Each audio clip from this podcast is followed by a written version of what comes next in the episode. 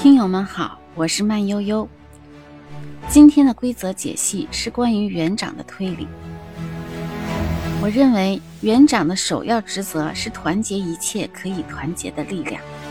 推理的依据是园长办公室的文件，第一条就是接受任何员工，不管他们穿了什么颜色的衣服。虽然动物园只提供了蓝色工作服，但是如果有人穿同款的黑色、红色工作服出现，请把对方一视同仁，作为员工对待。这也是动物园官方规则里面唯一体现人类团结的一条规则。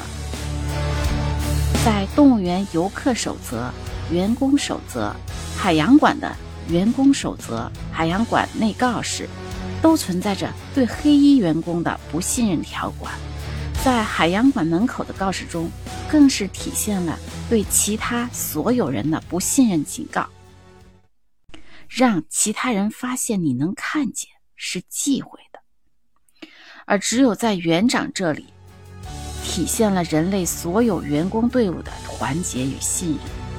在动物园出现的红衣员工和黑衣员工，实际上都是在工作中违反了某一条规则，而被迫退出原有工作序列的人。